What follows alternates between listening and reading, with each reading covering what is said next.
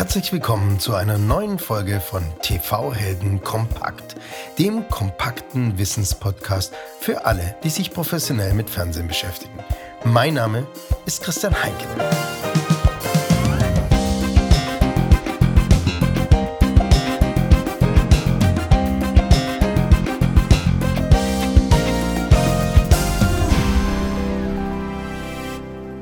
Bei TV Helden Kompakt spreche ich mit einem Gast über ein Thema. Wir tauchen also in ein spezielles Thema tief ab, um dir den maximalen Wissenstransfer in dem Thema gewährleisten zu können. Mein Anspruch mit TV-Helden ist es, möglichst alle Bereiche, die sich professionell mit Fernsehen beschäftigen, abzudecken.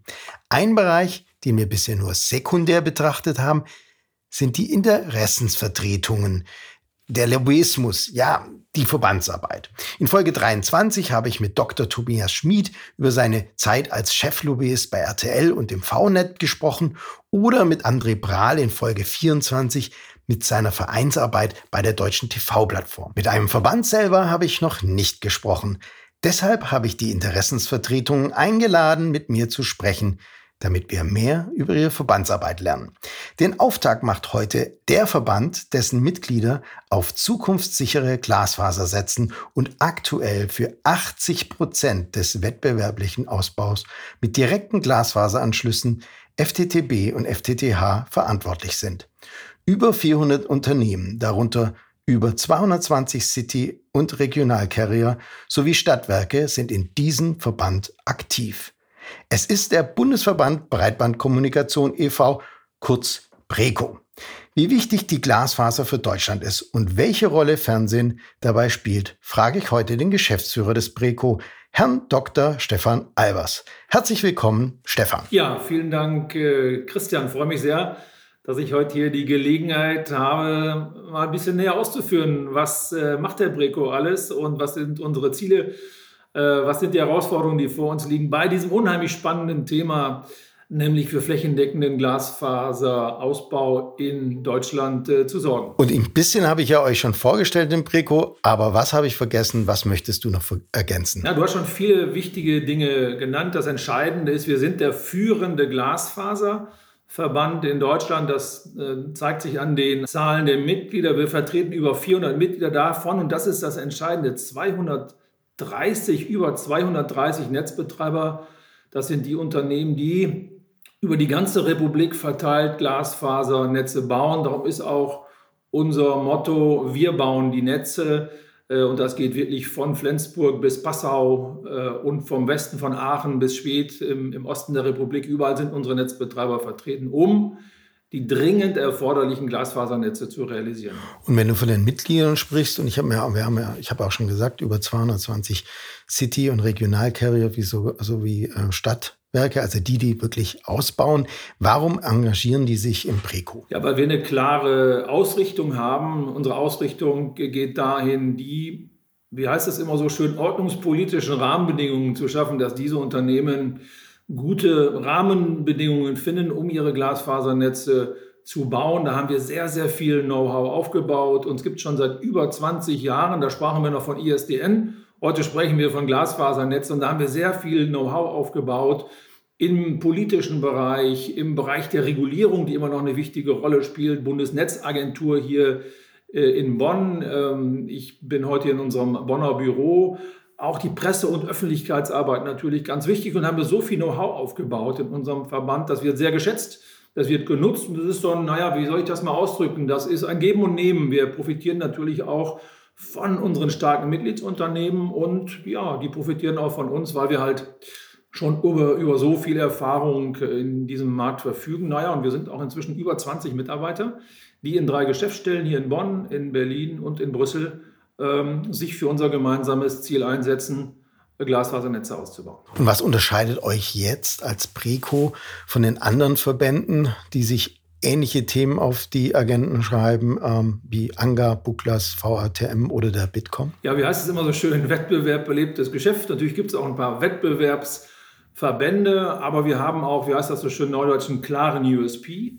Zum einen die große Zahl unserer Netzbetreiber, die bei uns organisiert sind und wir haben uns vor einigen Jahren entschieden, auch auf Landesebene sehr aktiv zu werden. Wir haben inzwischen zehn Landesgruppen organisiert. Da sind dann in den jeweiligen Bundesländern die Netzbetreiber organisiert, um nochmal ganz klar auch die landespolitischen Themen zu adressieren, weil Glasfaserausbau funktioniert in Schleswig-Holstein etwas anders als beispielsweise in Bayern oder in äh, Mecklenburg-Vorpommern oder im, im Westen in Nordrhein-Westfalen. Insofern ist das ein USP und der andere, und das macht es auch für mich persönlich so spannend, wir sind nicht nur ein Verband, sondern wir sind ein Verbund aus drei Unternehmen. Einmal schon der von dir angesprochene Breco Verband und dann eine Einkaufsgenossenschaft und eine Servicegesellschaft. Mit der Einkaufsgenossenschaft bündeln wir die Einkaufspotenziale unserer Mitglieder, machen sie damit wettbewerbsfähig, kaufen alle möglichen Dienstleistungen ein, Software, Hardware. Unser jüngster Deal ähm, ist, wir haben jetzt mit äh, Gigaset einen Router auf den Markt gebracht, um hier ein bisschen mehr Wettbewerb auch im Routermarkt zu bringen. Also bei den WLAN-Routern, das sind, äh, wie du weißt, ja die Geräte, die dann zu Hause bei den Kunden angeschlossen werden, damit die auch den Glasfaseranschluss bestmöglich nutzen können. Mit der Servicegesellschaft äh, machen wir einmal im Jahr unsere Messe. Ich freue mich da wahnsinnig drauf. Nach zwei Jahren Abstinenz machen wir jetzt am 14. 15. Juni die Fiber Days, das organisiert die, die Servicegesellschaft. Fiber Days ist die, die Glasfasermesse in Wiesbaden im RMCC und dort äh, mit über 230 Ausstellern, jetzt schon über dreieinhalbtausend angemeldeten Besuchern, machen wir da eine Mischung aus Messe, Kongress, Seminarprogramm rund um das Thema Glasfaserausbau. Ich, ich freue mich riesig drauf. Wir sind gerade da in der heißen äh, Phase der Vorbereitung, noch sechs Wochen, der Countdown läuft.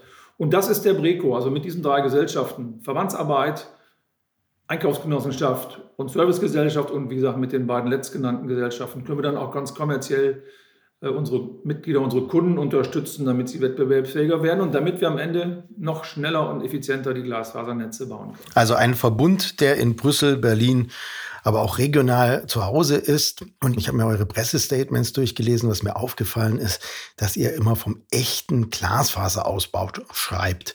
Was meint ihr denn mit echten Glasfaserausbau und was ist ein unechter Glasfaserausbau? Ja, da äh, möchte ich jetzt sehr gerne drauf eingehen, weil das ist uns unheimlich wichtig. Denn ja, wo Glasfaser draufsteht, sollte auch Glasfaser drinstecken. Was meine ich damit? Der echte Glasfaserausbau in unserem Sinne ist, die Glasfaserleitung bis in die Gebäude und am besten gleich bis in jede Wohnung auch zu legen. Das bezeichnen wir als echten Glasfaseranschluss und nicht nur einen Teil des Weges mit Glas auszubauen, sondern wirklich die komplette Wegstrecke von der Wohnung der Menschen, der Bürgerinnen und Bürger, der Unternehmen bis hin zum nächsten Verteilerpunkt, weil das ist die zukunftssichere Infrastruktur. Dann hat man keine Dämpfung, hat man keine geteilte Bandbreite. Dann kommt auch wirklich die vom Kunden zunehmend nachgefragte und benötigte Bandbreite an. Darum legen wir so viel Wert drauf. Wir haben auch gerade eine kleine Marketingkampagne, Zertifizierung echte Glasfaser gestartet um auch mit diesem Label noch deutlicher an den Markt zu gehen, zu sagen, Leute, achtet drauf,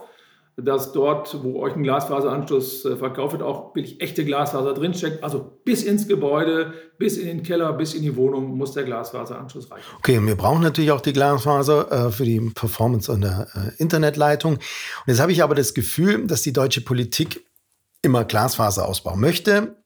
Generell ist Deutschland da sehr, sehr hinten dran im Vergleich mit allen anderen europäischen Ländern. Ähm, die Politik schreibt immer sehr plakativ den Glasfaserausbau auf ihre Agenten, aber tatsächlich passiert halt irgendwie wenig.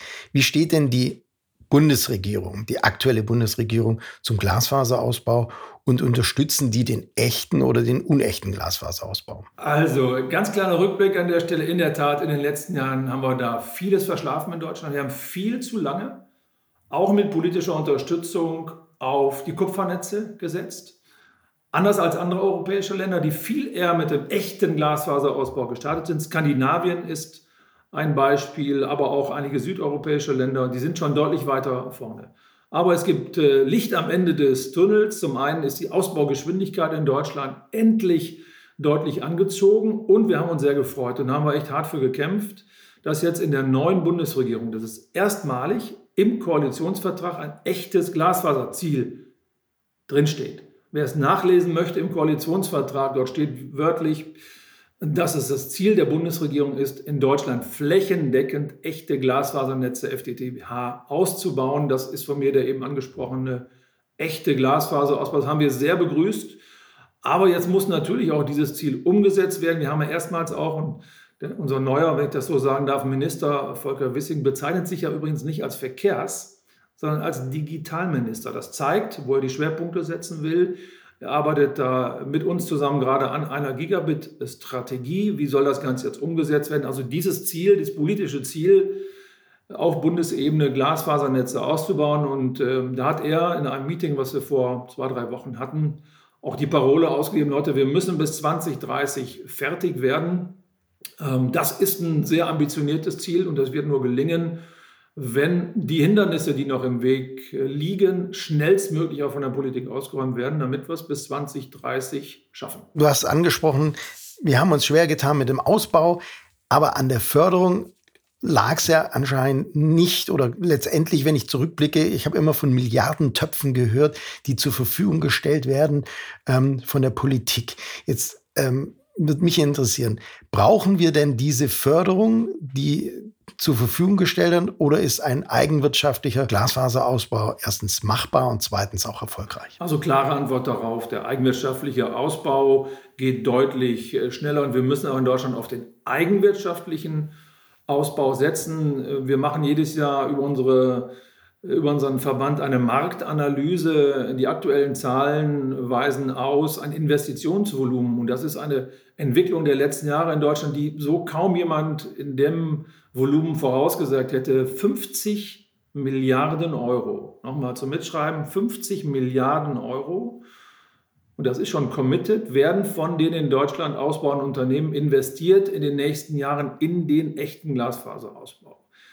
Äh, auch die Finanzinvestoren glauben ja an den deutschen Markt. Klar, wir sind auch hinten dran. Wir haben jetzt eine Glasfaserquote von knapp äh, ja, von 17,7 Prozent in unserer letzten Marktanalyse, also noch über 83 Prozent äh, des Marktes zu erschließen. Das ist hochinteressant für Finanzinvestoren. Das heißt, eine ganz starke Dynamik im eigenwirtschaftlichen Ausbau. Ähm, das führt dazu, dass die Notwendigkeit von Fördertöpfen, du hast es vollkommen richtig angesprochen, wir haben seit 2015 schon die sogenannte weiße Fleckenförderung, die jetzt übergeht in eine graue Fleckenförderung mit viel Geld, über 10 Milliarden Euro, die verbaut werden sollen. Aber es muss das Primat herrschen, erst eigenwirtschaftlich ausbauen, überall da, wo es geht, eigenwirtschaftlich. Und dann muss dort, und das sage ich auch ganz offen, wir, ganz ohne Förderung werden wir es natürlich nicht schaffen. Aber der Förderbedarf der wird geringer. Das ist eigentlich für einen Verband atypisch. Verbände stehen immer im Ruf nach dem Motto, liebe Politik, gib mir Geld und dann mache ich es. Wir sagen momentan, das ist eine große Diskussion auch jetzt bei der Gigabit-Strategie, mehr gefördertes Geld wird den Glasfaserausbau nicht beschleunigen. Warum ist das so? Weil, und das sage ich als Steuerzahler, das muss auch so sein, natürlich müssen die Fördergelder mit Markterkundungsverfahren, mit Förderbescheiden, die geprüft und vergeben werden, die müssen länger dauern als der eigenwirtschaftliche Ausbau. So dauert ein gefördertes Projekt fünf Jahre im Schnitt. Der eigenwirtschaftliche Ausbau dauert anderthalb. Das heißt, wir haben einen Faktor drei. Und darum sind wir jetzt, das äh, ist einer unserer großen politischen Ziele, haben wir uns auf unsere Fahnen geschrieben, die Politik davon zu überzeugen, die Förderung zu runter zu dosieren, damit der eigenwirtschaftliche Ausbau nicht äh, kannibalisiert wird. Da könnte ich jetzt sehr, sehr lange noch drüber sprechen, weil es politisch ein spannendes Thema ist, wenn du als Verband sagst, Leute nicht mehr fördern, sondern dosiert fördern. Ähm, aber da sind wir mitten in der Diskussion. Ich bin mal optimistisch und sage, wir werden da zu vernünftigen Lösungen kommen. Im Gespräch mit dem Ministerium auf Bundesebene, aber auch mit den Bundesländern, die natürlich dann die Förderprojekte äh, in den Bundesländern auf kommunaler Ebene umsetzen. Drei Jahre bei diesen Innovationszyklen, bei dieser schnelllebigen Zeit ist natürlich wahnsinnig. Ja, wozu braucht man denn die Glasfaser? Glasfaser im, im privaten Bereich braucht man hauptsächlich für die Videoperformance, ähm, für ja, die Anwendung ähm, im, im Fernsehbereich. Und deswegen kommen wir jetzt zum Fernsehen. Eure Mitglieder sind Stadtwerke, City Carrier, aber auch Versorger wie EW Etel. Internet Access und Telefonie haben diese Unternehmen schon seit Jahren in ihrem Portfolio und äh, vermarkten sie erfolgreich ihre Endprodukte.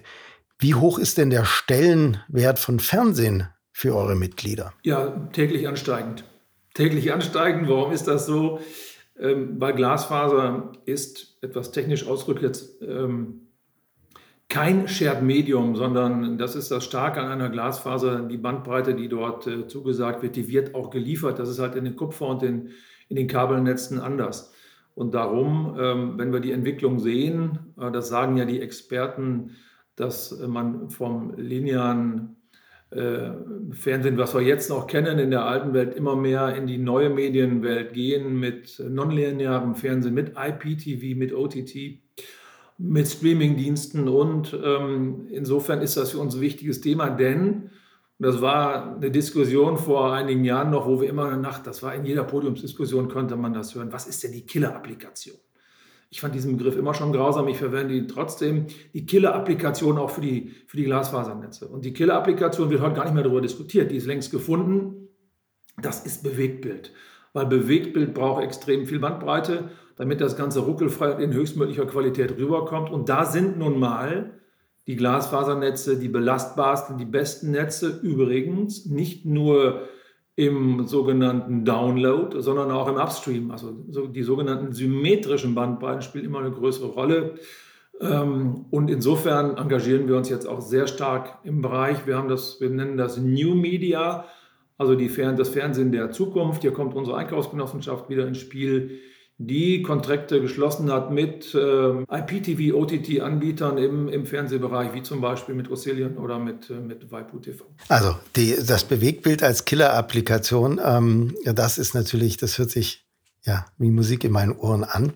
Stefan, du sagst, die Glasfaser ist ähm, klar hochperformant, ähm, ermöglicht komplett alle neuen Fernsehmöglichkeiten, die wir uns so vorstellen ähm, ja, letztendlich ist Unicast für alle äh, Fernsehzuschauer möglich. Das heißt, jeder kann sein eigenes individuelles Fernsehen streamen. Jetzt ist aber das Streaming nicht, nicht wirklich effizient in, in Form von Energie und CO2-Footprint. Was kannst du denn hier zur Glasfaser sagen? Ja, das ist, das ist interessant, weil auf der einen Seite sind Glasfasernetze hochperformant, turboschnell, kann man viel einfacher sagen. Also Glasfasernetze sind turboschnell auf der einen Seite und auf der anderen Seite energieeffizient.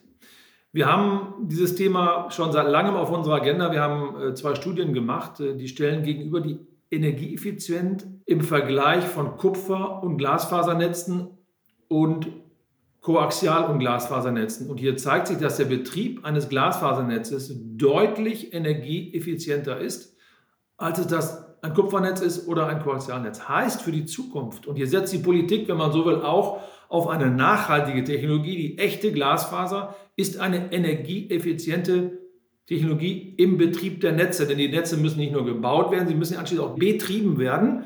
Und der Entscheidende ist halt, im, im Wirkbetrieb sind diese energieeffizient. Und kommen wir nochmal auf das Thema Streaming. Übrigens, diese Studien gibt es unter www äh, bricoverband.de auch zum Nachlesen Energieeffizienzstudie. Und jetzt auch ganz spannend, nicht von uns, sondern von, vom Umweltbundesamt. Die haben sich mal angeschaut, wie ist denn der CO2-Verbrauch ähm, beim Streamen. Und auch da liegen wir vorne. Ähm, wenn du noch ein paar Zahlen, Daten, Fakten willst, 2 Gramm CO2 äh, pro Streamingstunde im Glasfasernetz, schon doppelt so viel, 4 Gramm im Kupfernetz und das äh, ist der Spitzenreiter leider im unschönen Sinne. Bei LTE sind es 13 Gramm pro Streamingstunde. Äh, das äh, hat jedenfalls das Umweltbundesamt herausgefunden. Also Fazit, ähm, Glasfasernetze nicht nur turboschnell, sondern auch noch energieeffizient. Und du hast es gerade angesprochen, oder du hast es auch vorher angesprochen, ähm, ihr bietet die Fiber Days dieses Jahr wieder an, ähm, vom 14. bis 15. Juni und dort ähm, auch die Media Hall. Ähm, und die hat genau die Themen zu New Media, also spricht die TV-Branche mit Themen wie 5G in der Produktion, Addressable TV, AWOD, äh, Fast Channels, Auffindbarkeit, Media Analytics und äh, Direct-to-Consumer-Business-Modelle für Fernsehsender direkt an. Warum organisiert jetzt der Preco, also du hast gesagt, das ist ein wichtiges Thema, Mitglieder, aber warum organisiert jetzt der Preco einen Kongress rund um das Thema Fernsehen? Ja, die Frage ist, kann ich einfach beantworten. Also die, die Fiber Days sind natürlich im Kern eine, eine, eine, die Glasfasermesse, aber und natürlich spielt auch das Thema Infrastruktur auch noch eine Rolle. Also wie schaffen wir den jetzt schnellstmöglich den Rollout der Glasfasernetze? Das ist ein Thema. Aber wir wenden den Blick als Verband natürlich auch in die Zukunft, weil in ein paar Jahren ist dieses Thema, das Infrastrukturelle, die Herausforderung, die ist im Grunde gelöst. Dann werden die Netze gebaut und ich hatte ja die Zahl genannt, spätestens 2030 sind wir dann komplett fertig. Dann sind die Rahmenbedingungen stehen, die Investoren sind da, äh, die Geschäftsmodelle sind gefunden. So, und dann ist halt die spannende Frage, wie entwickelt sich das Ganze weiter? Und wir werden als Verband uns auch mehr um die Diensteebene kümmern. Und einer der zentralen Punkte, wir haben es eben angesprochen, ist dabei das Thema äh, äh TV. Und so werden wir, und ich mache da gar keinen Hehl draus, wir sind seit vielen Jahren echte Experten im Infrastrukturthema. In gewisser Weise betreten wir da auch Neuland. Nur das müssen wir jetzt betreten. Mich persönlich treibt das auch äh, ganz stark um. Äh, auch, dass wir uns als Verband weiterentwickeln, auch zunehmend halt in diese Welt reingehen. New Media nennen wir das und so wollen wir jetzt dort auch unsere Kontakte aufbauen, wollen uns als Partner, und das finde ich so stark, weil plötzlich auch die Wahrnehmung, du hast eben die Zahl genannt, 80 ähm, Prozent des Glasfaserausbaus kommt von alternativen Netzbetreibern. Hier gibt es nicht mehr wie früher einen monolithischen Block der Telekom, die ein, das Netz hatte, sondern viele, viele Netzbetreiber sorgen dafür, dass über Glasfasernetze auch die Streamingdienste, die TV-Dienste laufen können. Und so werden wir plötzlich für die für die, also wir als, als, als alternative Netzbetreiber auch hochinteressante Ansprechpartner für die Medienunternehmen. Und das wollen wir aufbauen, da wollen wir uns auch präsent äh, zeigen, da wollen wir sagen, was, äh, was, was wir tun, wo wir zusammenarbeiten wollen. Und äh, das wollen wir jetzt in den nächsten Jahren aufbauen. Dann freue ich mich sehr, wie gesagt, endlich wieder live und in Farbe auf den Fiber Days mit der Media, nein, nicht Media, sondern New Media Hall, wo wir dieses äh, zum klaren, zu einem der klaren Schwerpunktthemen unserer Messe in diesem Jahr machen. Ihr behandelt letztendlich auch die ganzen TV-Themen, die eine performante Infrastruktur ähm, benötigen und, und verlangen. Ne?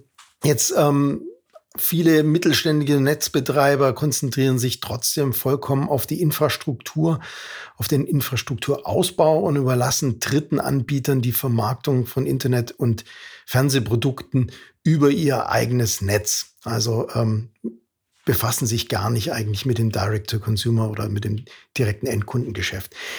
In der Branche spricht man dann ganz schnell von der Dump Pipe. Welche Vorteile siehst du denn, wenn Mitglieder der Preco Produkte wie Zwei-Play, Drei-Play oder Quadruple-Play-Produkte anbieten und das unter eigenen Namen vermarkten? Ja, das ist natürlich ein bisschen die strategische Frage, wie ich im Markt auftrete. Es gibt Unternehmen, die sagen, meine äh, Stärke ist und bleibt die Infrastruktur und ich baue die Glasfasernetze und stelle sie Dritten zur Verfügung. Der Begriff in unserer Branche ist dann Open Access, also offener Netzzugang. Ich baue ein Netz und stelle es Dritten zur Verfügung, die vielleicht schon aktiv im Endkundengeschäft sind oder da viel professioneller damit umgehen. Im Übrigen würde ich auch diese sogenannte, dieses Geschäft nicht als Dump Pipe bezeichnen, sondern als Strong Pipe. Es ist eine ganz starke, also diese, die Glasfaserleitung bis ins Haus, auch gerade im Geschäftskundenbereich, wird, wird immer wichtiger und das ist ein echtes Geschäftsmodell.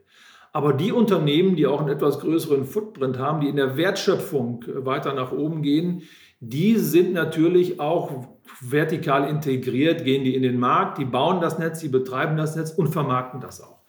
Das ist ein bisschen davon abhängig, wie groß ist am Ende auch mein Ausbaugebiet. Denn wenn wirklich ich ähm, im Markt auftreten will und erfolgreich auftreten will, auch betriebswirtschaftlich, brauche ich eine gewisse Reichweite, brauche ich eine gewisse Kundenzahl, damit Economy of Scales greift, damit ich in der Lage bin, meine Prozesse so optimieren, dass ich auch zu optimieren, sodass ich auch äh, betriebswirtschaftlich erfolgreich im Markt agieren kann.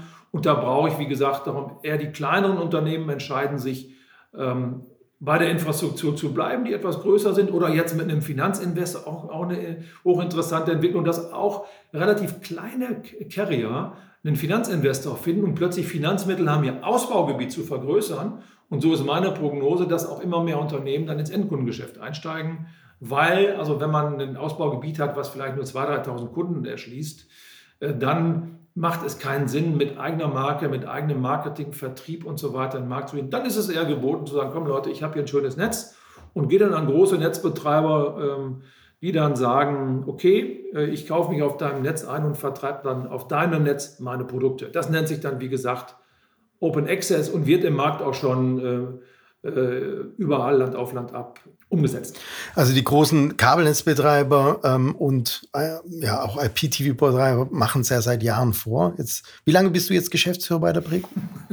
ja, ich bin jetzt seit 25 Jahren in diesem schönen Telekommunikationsmarkt, habe 13 Jahre in der Industrie gearbeitet, war einem der Hauptwettbewerber der Telekom.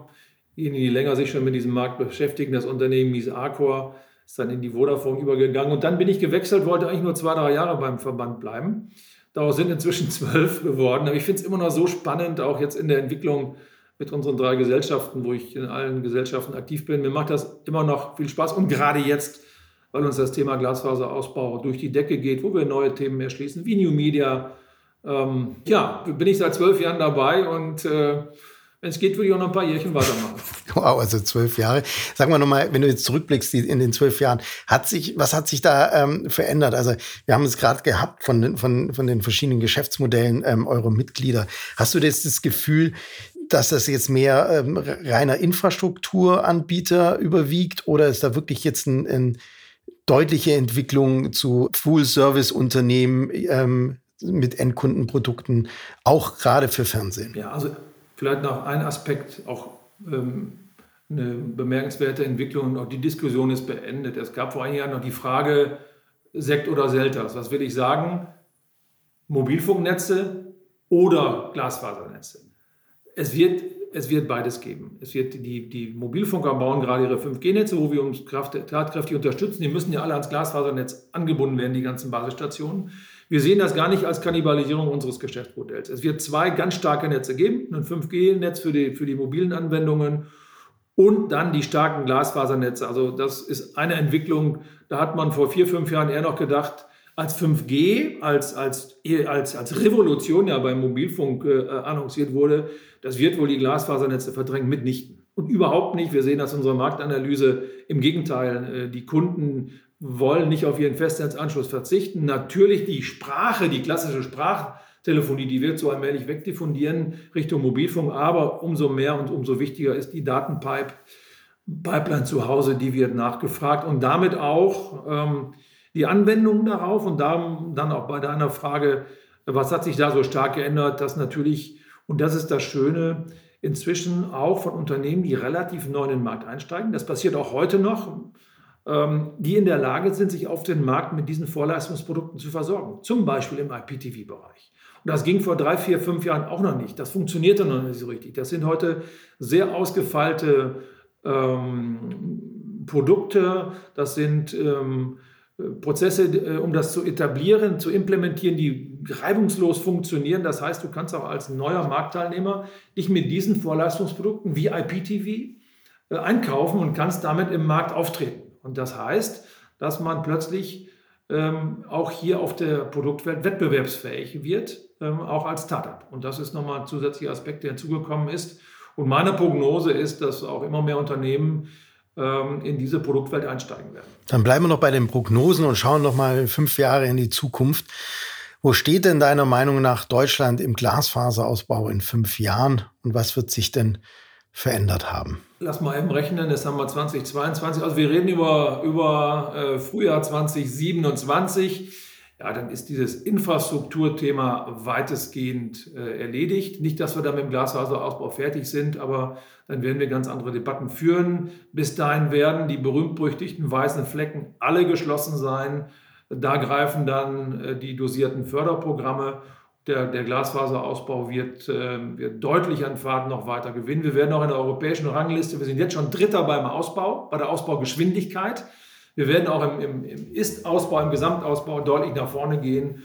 Und das ist, äh, also 2027 ist das infrastrukturelle Thema weitestgehend vom Tisch. Und das ist meine Prognose für die nächsten fünf Jahre. Wir werden also wirklich einen Glasfaserausbau-Boom erleben, der schon losgegangen ist, der seinen Höhepunkt so erreicht, vielleicht 2024, 2025, 2026 und dann wird weitergebaut bis Ende dieses Jahrzehnts. Und dann können wir sagen, wie heißt das so schön, Mission accomplished, das war so Ausbau fertig. Wenn, das hatte ich eben gesagt, das muss ich jetzt als Verbandsgeschäftsführer sagen, wir haben noch ein paar Hindernisse im Markt, die Genehmigungsverfahren müssen beschleunigt werden, wir brauchen mehr Bereitschaft für äh, alternative Verlegemethoden, da tut sich die Politik noch ein bisschen schwer, aber da sind wir auch im intensiven Gespräch mit Volker Wissing, den muss ich noch eben bringen, diesen Punkt. Also ähm, es müssen schon auch noch ein paar äh, Hindernisse aus dem Weg geräumt werden. Und da muss uns die Politik helfen, das haben wir auch klar gesagt. Wenn wir 2030 schaffen wollen, dann kann es nicht sein, dass wir von, für die Baugenehmigung, die wir brauchen, die verschiedenen von Pontius nach Pilatus laufen. Da muss es einen Ansprechpartner geben. Müssen wir endlich mal die Genehmigungsverfahren digitalisieren. Da sind wir noch so ein bisschen in der, zum Teil in der, ja, im, in, der, in der analogen Welt, wenn du alles noch per Papier und so weiter beantragen musst. Also das muss auch passieren. Äh, muss, gut, dass du die Frage nochmal jetzt zum Schluss gestellt hast. Denn das ist kein Selbstläufer, den Eindruck kann ich hier noch nicht vermitteln, sondern da müssen noch ein paar Weichen auch gestellt werden. Das haben wir auch klar bei der Politik adressiert.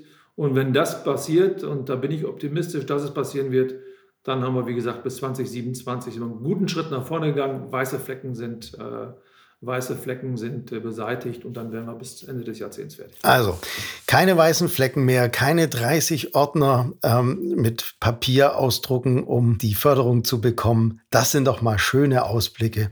Und ich hoffe, damit bekommt auch das Fernsehen eine Infrastruktur, die es für seine ja, Entertainment-Möglichkeiten benötigt. Ich danke dir, Stefan. Ich danke dir, dass du den Breco und seine Mitglieder und seine politische Agenda vorgestellt hast. Ich freue mich auf ein Wiedersehen auf den Fiber Days 22 in Wiesbaden und wünsche dir und deinem Team bis dahin gutes Gelingen. Ja, vielen Dank, Christian, auch von meiner Seite. Danke für das Interview und ja, ich freue mich sehr. Du spielst einen aktiven Part äh, auf unseren Fiber Days, äh, weil du für uns die New Media Hall organisierst. Und ja, herzliche Einladung an alle Zuhörer, Zuhörerinnen, 14. 15. Juni 2022, Wiesbaden RMCC Fiber Days. Genau. Vielen Dank. Und dir danke ich fürs Einschalten. Wenn dir TV Helden kompakt gefallen hat, dann abonniere uns und sage es weiter. Alle Episoden und weitere Informationen wie immer unter tv-helden.com. Auf Wiederhören wünscht Christian Heinken.